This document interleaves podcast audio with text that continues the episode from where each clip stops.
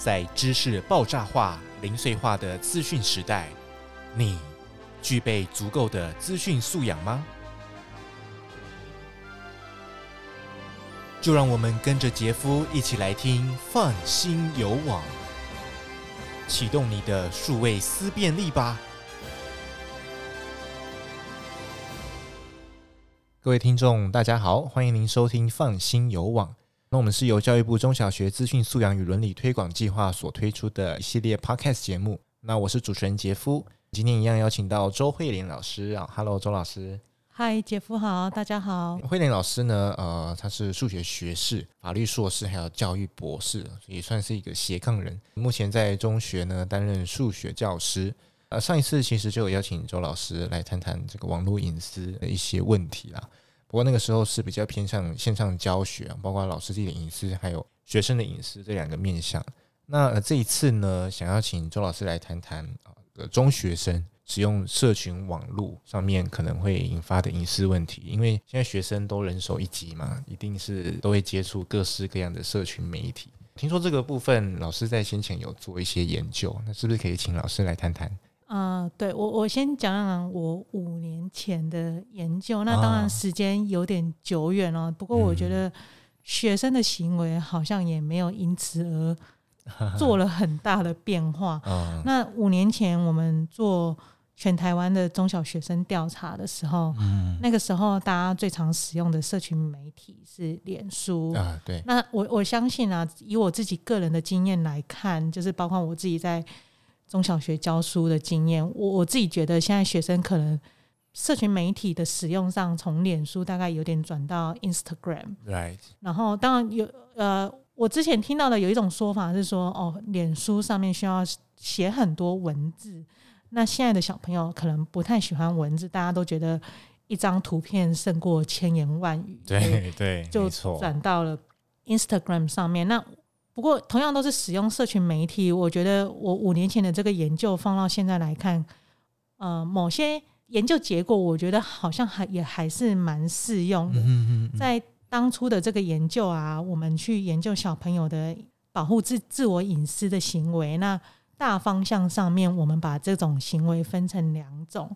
那我把其中一种叫做预防型，有点像是说，诶，当你开始去登录一呃注册一个账号的时候，你会去设定一些基本的隐私设定，比如说哦，我的发文原则上都是只有公开给朋友。那如果你是使用公用的电脑，你会知道最后一定要登出这种，我把它叫做预防型的，就是。什么灾害都还没有发生，可是我知道我一出我这个家门，我就要锁门了。那另外一种保护隐私的行为，我把它叫做反应型。那这种把它讲成白话文来讲，就是别人戳你一下的时候，你要做什么反应呢？就是如果今天你的朋友戳你一下，你是要站出来揍他一下呢，还是你就是往后退三次，然后假装事情没有发生？那这个我们把它套用到社群行为，大家可以想象一下说，说如果今天我的朋友他发了一张照片，或者是发了一些文章关于我的，那我觉得里面涉及一些可能对我比较不好的内容，那我应该要做什么反应？那这种我把它叫做反应型。那那个时候的研究，我们发现中小学生他们在预防型的行为这一部分，普遍上来讲，大家都有基本的知识，知道应该要做什么。但是如果是反应型的时候，大家好像大部分的情况下，大家都觉得别人戳我一下，我就退三次就好了。但觉得我还是应该要跟对方继续做好朋友。那我觉得这一点其实是有一点点可惜。那回过头来讲，我又会觉得说，是不是我们的教育不足？大家可以去回想一下，就是有一些社会新闻，比如说，如果小朋友受到网络霸凌，他可能就会觉得，我是不是关掉我的社群网络账号，我再也不要看就没事。哦，对。这种就是我说的，别人戳你一下，你就往后退三次。哦，可是我觉得这并不是一个正确的反应。嗯。那如果说今天你的朋友发了一个你觉得看起来没有那么舒服的文章或照片，其实我们应该要教育小朋友的，是不是他可以去跟对方沟通？那老师在这个学校这一块有碰过这样的例子吗？比如说有学生寻求这类的帮助？我倒是没有遇过学生来跟我寻求哦。这一类的帮助。哦、那我我不知道这是不是因为就是老师跟学生之间的距离感的关系，就是因为我自己本身是教数学嘛，嗯嗯，那我我觉得大部分学生的心，在学生的心目中，数学老师好像是一个比较偏严厉的老师，就是如果相较于辅导老师的角色，我并不是很确定学生是不是有去寻求别人的帮助。那一般学生也比较不会把这种拿来跟老师讲。那我我自己本身有遇过的是。我自己如果是别人发了我觉得比较不舒服的照片的时候，我会请对方把它拿掉，不要放。提到这个，我我就会想到说，我有的时候啊，我都会自己，我也会教我的学生或者我的小孩，就是自己上网，没事就去搜寻一下自己。对啊，有我也这样过，就是看看有没有不小心被放了什么东西。那我印象中，我之前有一次去演讲的时候。有一个老师，他就分享给我，他跟我说，像我们老师出去研习的时候，常常都会被要求要填身份证号码，主要都说要做研习记录用的。然后那个老师说，他上网一搜了自己名字，发现自己所有的资料通通都放在网络上，包括身份证字号嘛？对对对对对对，就是主办单位可能不小心，尤其是像我们现在常用一些云端的资料，然后大家可能就放在网络上，然后也没有特别锁起来，然后。所以他就赶快要写信去跟主办单位说：“哦，你要赶快把它撤下来。”我觉得我们刚刚讲的是老师嘛，可是即即即使是包括学生，我觉得我们在这一方面的知识并没有那么足够。就是当然有可能是第一，我们遇到的事情没有那么多，那你没有遇到，你就不会去想说，对对，还没遇到，不知道说要怎么样应变嘛。对，然后第二就是大家可能也不太敢，我觉得特别是在中小学生，就是他们。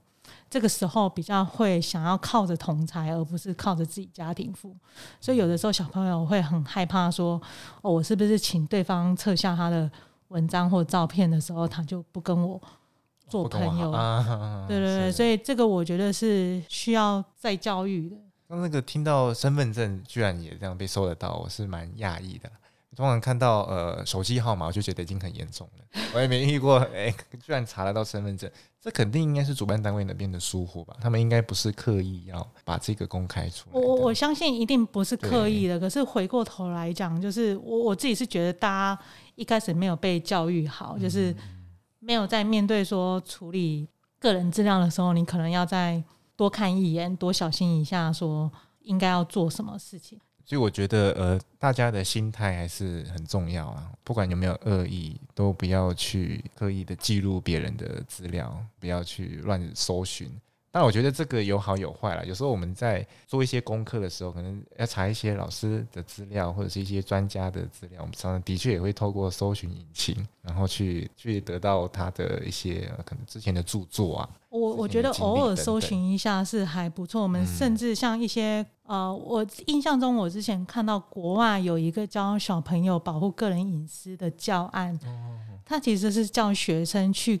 找一个民间单位去跟他要你的个资。嗯，呃，我的理解是，根据台湾现在或者是其他国家他们的个人资料保护法，他们都有一个权利，就是你可以去跟人家要你的个资副本。比如说，我今天申请个电话号码，我可能已经填了很多资料，然后也许我现在假设我现在是中华电信，可是我过了两三年约到了，我不想要再续约，然后我换到台湾大哥大去，但是。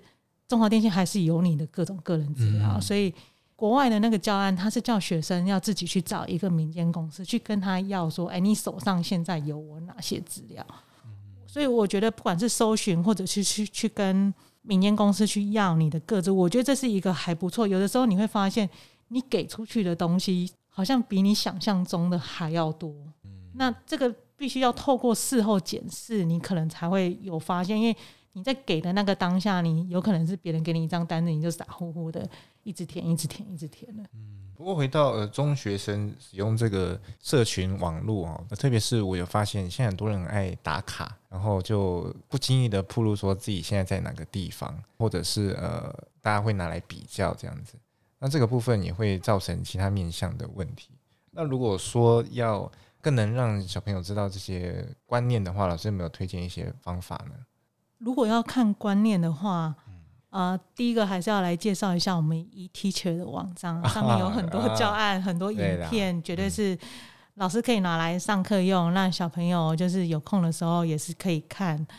那回来讲一下打卡的这个问题，我觉得现在大家很多人都很喜欢打卡，然后以我自己的经验，一般你如果说叫小朋友不要打卡，这大概也不太可能。所以我们的建议通常都是你离开了那个地方之后，你再打卡。那为什么我们刚刚说叫小朋友不要打卡不太可能？因为呃，我们的社会新闻很多，对他而言，他都觉得。好像事不关己，对，觉得他他他觉得他不会遇到这种事。对，那所以，嗯，我们有两种方式嘛，一种是有机会的情况下跟学生介绍一些台湾的案例，那他可能会比较有这个感觉。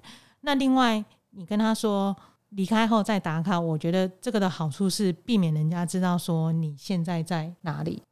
那也可以间接避免掉一些说别人知道你此时此刻在哪里，然后可能发生的问题。然后讲到打卡这一件事情，我想我可以顺便讲一下，就是像国画一般都会教育学生说，你在社群网络上这样一路走过来的行为，其实就是有点算是你一个人生历程。你这中间发生了什么？就是你有没有酗酒啊？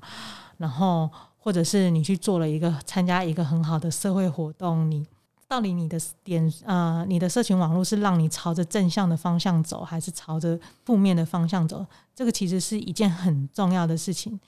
那特别是说，哎，我们现在在升学的，大家都喜欢看一个学习历程。对对对，国外有一些老师，甚至在所谓审核资料的时候，他会去看那个学生的社群媒体上面的可能过往的接过的文章啊，他的记录，对不对？对。我看过的文章还有书曾经提过说，就是国外的高中生他们在申请大学的时候，不像台湾可能都大概都是以试定，以前早期都是以试定终身。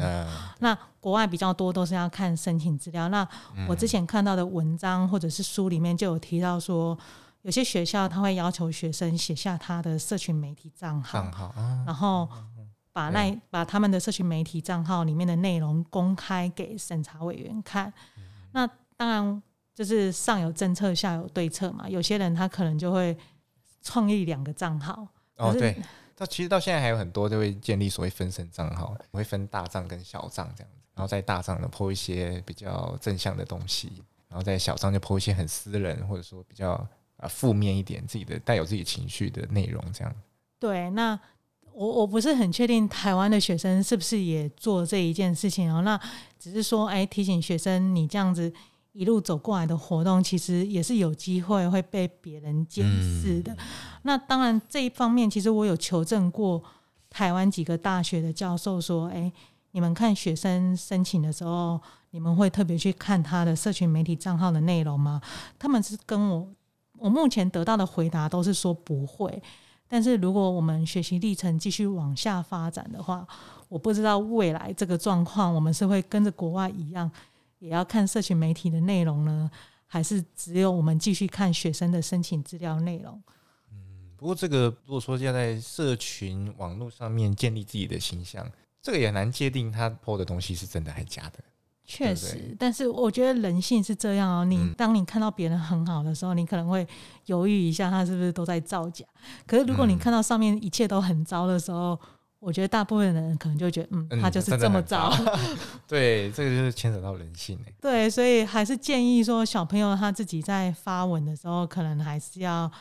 小心一点。那当然，我们刚刚有提到，你网络上其实也不是只有你自己发文，你还包括说你的朋友一样也会发文，然后也会标签你。所以大家可能还是要小心一下，不要说哎，别人戳你一下，你就往后退三步，就当做没有事情发生的。如果可以处理的话，还是希望可以尽早处理。嗯，那老师在课堂上会会用哪一些方法来做宣导吗？还是因为您毕竟是数学老师啊？可能比较少能有机会在课堂上跟自己的学生谈这个部分。呃，有点汗颜呢，就上课真的都是在上数学，哦、对，就不太做这种。说在外面的会做一些演讲吗？会在外面会演讲，然后不过我过去演讲的对象都是老师，哦，或者是嗯大专院校的，所以。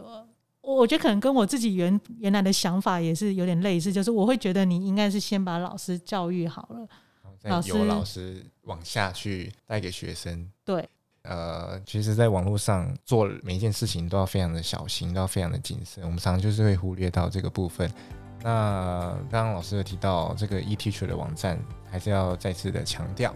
上面有非常多的关于网络素养的数位的教材哈，或是影片啊，或是我们会定期 po 一些呃新知在这个网站上面。那如果大家针对这个议题有想要更多的了解啊，也欢迎上这个网站来呃索取相关的资讯。如果说呃各位听众对于我们今天的主题有什么样的疑惑或者想要了解的地方，也欢迎在底下留言，我们会搜集起来询问相关的专家还有老师，那会在之后的节目上来跟大家呃讨论分享，那也会做一些互动。谢谢老师啊，谢谢杰夫，谢谢大家。不会不会，那我是主持人杰夫，我们是放心有网，谢谢大家的收听，拜拜。拜。